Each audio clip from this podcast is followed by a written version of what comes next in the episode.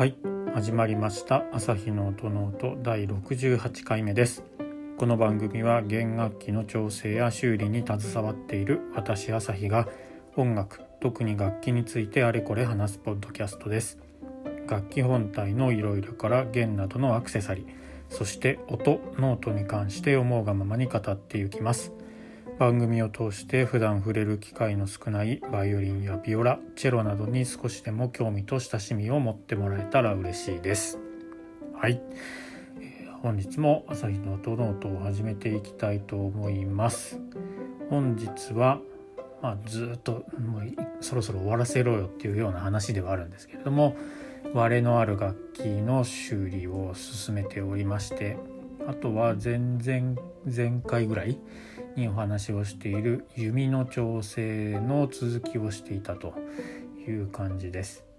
いよいよ割れのあった楽器に関しては明日一つ箱を閉じられそうなので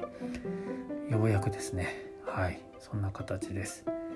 えー、箱閉じをする時はまたに変わって、えー、閉じていくんですけどもでその時にこうどこか私のあのツイッターの写真でもあるかもしれないんですけどクランプといってですね挟むもの。なんかこう上と下で表板と裏板をこうパチッとパチッっていうわけじゃないですね。こうくるくるって言って、えー、挟んで、えー、するクランプっていうものをつけていくんですけどそれがまあ1セット分しかないのでですので1日に、うん、2つ箱閉じをすることはちょっとできないんでそうなんですね。まずは明日一つしてで明後日またもう一つをする予定でおりますですね。でそれが終わったら片方に関しては多分もう昆虫と、えー、駒を立ててゲームを貼って終わりと。ただもし表板とかの形が変わっていたりとかすると昆虫も駒ももしかしたら交換なり調整をしないといけなくなってしまうかもしれないのでこの辺はちょっとどうなるかはまだ分かんないんですけど一つに関してはそれ。もう一つに関しては多分問題なくもともと持ち合うな。それは昆虫も駒も交換をしていく形になっていたので、え理由はちょっといろいろあるんですけどですのでそれは新しく昆虫と駒を立ててで、えー、弦張ってセットアップして完了という感じになっていくかなというところですね。少しニスが乾きが遅いわけではないんですけどニスにすごい時間が今回はかかっていてただ仕上がりはすごく良い感じになっているのでいい感じで仕上がってお客様に満足してもらえたらなというふうな感じで思っています。で今日は何の話をしようかなと思ったんですけども今の話もそうなんですけどもう一つのその先ほど言った弓のバランス調整の楽器のお話弓の話をしようかなと思います。バランスの調整ということなのでいろいろやっていて先端のチップがまあ、金属製のものだったのでそれがまあ腐食しているというのとあとそのサンドイッチされている、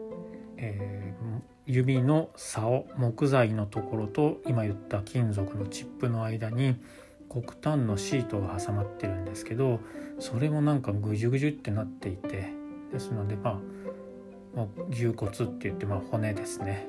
それに交換をするっていうことでまずそれ。はもう終わっていてでもう一つがスライドと呼ばれる今度は弓の元の方にある毛箱と言われるフロッグとも言うんですけどそこにちょっとスライド要はスライドさせるっていう意味のスライドがあるんですけど毛替えをする時はそこのスライドっていう部分を本当にスライドさせて毛を取り替えるみたいな感じ。その場所がこれまた金属でできているんですよね。普通は貝殻が見えていると思います。外側から見ると貝殻みたいなのがあって、まあ、長細い四角長方形のものが毛箱の、まあ、底というか持った時に下にも向いてる方下にを向いてる面を見ると貝殻みたいな螺鈿みたいなのがですね細長いのがペトッとくっついてると思うんですけどそこの部分。そこもなぜか金属でできているということでそれもまあ重くなってしまっている原因なのでそれをま通常の貝殻貝ですねに変えてまたそこも軽量化を図りそして最後は、えー、今まで何回かこうお話もしてきてるんですけれども他の回でラッピングと呼ばれる、まあ、ぐるぐる糸を巻いてある部分ですね、えー、少し前そのぐるぐる巻いてある糸、まあ、鉄の線とか糸もあるんですけどそこの巻きの強さタイトさで音が変わるよっていうようなお話をしたと思うんですけどその部分。そこも、えー、銀シルバーで巻いてあって結構、えー、確かなほんと7センチぐらいあってぐるぐるぐるぐるって長く巻いてあるのでですのでそこを、まあ、取り外して新しい、まあ、今度は糸、えー、金属の線ではなくて糸を貼るというような形にして、えー、軽量化を図るという感じになっています。でそれぞれ今3つ先端部分のチップ、えー、毛箱の部分のスライドそしてラッピングを、まあ、軽い素材のものに交換をしてなるべく、えーと、バイオリンの標準の重さだいたい規定値内に収まるぐらいになってくれたらなっていうところではあるんですけど、まあ、今日結論から言うと今日やってみるとちょっとそこはやっぱり超えて 1g ぐらい超えてしまうかなと。ですので多分持った時に少し重いように感じるかもしれない。そんな感じの弓の出来上がりになると思います。で今日はそのラッピングを交換するっていうところをやったんですけどでその長く巻いてある、えー、針金みたいにぐるぐるぐるって巻いてあるのを、まあ、外してみたらですねなんとびっくり。その長く巻かれていたところの末端部分というか最後の部分ですね。そこにですねあの穴が開いていたのか虫食いなのか節があったのかちょっとその辺に関しては私は専門ではないので分かんないんですけど穴が開いてたのでそれをまあ塞いで修理をしてあるっていう跡がありました。ですのでまあ、結論というか私の想像では要はその修理の跡を隠したいのでぐるぐるぐるぐるって長くそれが隠れるぐらいまで通常よりも遠くまでぐるぐるぐるってそのラッピングを巻いて隠していたっていうことなのかなっていう感じをしました。ですので本来であればあのその、まあ、例えば7センチぐらいっていう結構長めに巻いて7センチ？うんそうですねでそれを、えー、銀線、まあ、針金みたいな金属のものを糸に変えてしかもそれを5センチぐらいに短く巻いてしまえばもう明らかに軽くなるわけですよね。針金7センチ分と糸を5センチ分なわけですから。かなり軽くすることはできるんですけど。うーんこれはやっぱり隠しておいた方がいいのかなという感じがあるので。もちろんこれを頼んできたクライアントさんお客さんには、えー、外してみたらこれこれこういう感じの、えー、なんだ修理穴が開いてそれを穴を塞いだ修理の跡がありましたっていうことで報告をしっかりとして、まあ、メールでで写真も送って、まあ、見てもらってっていうところですかね。ですのでまあ、本人もそれには伝わっているというところではあるんですけどでどうしましょうかっていうことでその見て見てじゃない見えてしまってもいいから、まあ、軽くする方を重視するのか、あ、やっぱそこはちょっと見えるの嫌だから隠して。けどあんまり重くならない方を取るのか。もしくは糸本当に糸、えーと先ほどから言ってた糸っていうのは糸の周りを銀の薄くアルミホイルみたいなものをぐるぐるっと巻いてあって見た目には銀の、えー、針金みたいなものに遠くから見ると見えるんですけど近くで見るとちょっと違うっていうような、まあ、軽さが出るっていう糸まあ僕らは銀紙銀の糸と書いて銀糸と呼んでるんですけどそれにするのか。もしくは本当にただの絹。絹の糸を巻いてあげる。これをするとまたさらに軽くはなると思うんでちょっと長めに要はその穴の開いてるところを隠すようにぐるぐるって巻いてあげても銀糸を巻くよりは軽く仕上げられる。っていうようなところで進めるのかその辺はちょっと確認を取ってですねどうしましょうかっていうことでで相談をして結局は銀紙で、えー、穴塞いだ穴も隠すような形にして、えー、ラッピングを完成させるっていう方向性で、えー、進めていこうということにはなりました。ですので本来だったらもっと短く巻いて軽くするはずだったんですけどそれはちょっとかなわずですね。ですので少しそのバイオリンの弓でいうところのだいたいこれくらいのグラム数ですねっていうところよりも重い、え、弓に仕上がりはなってしまうかなっていうところではあるんですけどそんな感じで。ただその方がバランスあとは重心の位置とかがこれまたいわゆる規定値の範囲というか規定値ドンピシャ真ん中ぐらいに収まるようになるので、まあ、こっちの方がいいのかなという感じになっているという感じですね。ですので結構 そうですねバランスの調整をするっていうことで今回はその修理調整を請け負ってるんですけどなかなか考えないといけないことはいっぱいあって要は先端と毛箱とラッピングを変えるっていうところで先端を軽くしてしまうと重心は弓元に来てしまいますし先ほど言った金属のスライドだけを貝殻のものにすると今度は弓の先っぽが重くなっていく。でそれをじゃあどっちか1個しかやらないっていうことになった場合にラッピングで何とかしできるかって言ったらなんとびっくりな穴の、え穴を塞いでる跡があったみたいな。形になると結構そうですね考えないといけないことがいっぱいでどれくらい巻いたらどれくらい重心が移動するかっていうのはちょっと分かってないといけないですしそんな感じでしかもなるべく軽くしないといけない。確か 678g ぐらいあったのでですのでこの辺をどのようにこう解決していくかっていうのはなかなかこう骨の折れる工程ではあるんですけどやってるのは私は楽しいので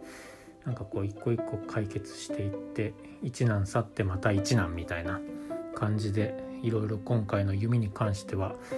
出てきてるんですけどまあこれも一つ経験として楽しみながらやれてはいるのでいいんじゃないのかなというふうに思っています。はいそうですね。その穴が開いてたっていうのは結構大きな穴っていうわけではなくて本当に小さな穴がポコって開いてた。まあ、貫通してる感じで開いてるので何でしょうね。こういうのは僕は本当によくわからないんですけど虫食いなのか節なのかそれすらちょっとわからないぐらいのあの職人なんですけど。でもまあそういう感じで今回はそういった穴だったんですけどたまにそのラッピング外してみるとそこで折れてたのをえ直してくっつけてで隠して隠してるっていうのは言葉悪いかもしれないですけど、まあ、見えないようにラッピングを巻いてるとかですね。そういった楽器も実はそういった弓も実はあったりしますのでそういうのはなかなかまあ新品でなくてモダンオールドの弓っていうのはそういったところはしっかりと確認できしないといけないというかその辺はどうなんでしょうね。お店さんのどれくらいの信信頼関係というか信用度とかにも、まあ、直結してくることなので。ただ、ね、そじゃあ古い弓を楽器を、えー、お店で売りますってなった時にじゃあ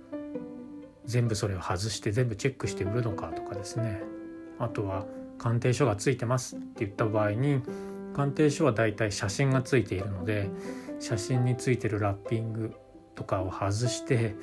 でまた同じように巻くことはできるかもしれないですけど特に何も修理跡がなくて一回外してもう一回、まあ、の巻き直すとそれは写真と一緒ではなくなってしまうぞっていうところがあったりどの辺までお店の人もやるのかっていうのはなかなか悩むところではあると思うんですよね。まあ紫外線じゃないえっ、ー、となんだレントゲンみたいな X 線の写真で修理をちゃんとね写真写真を撮って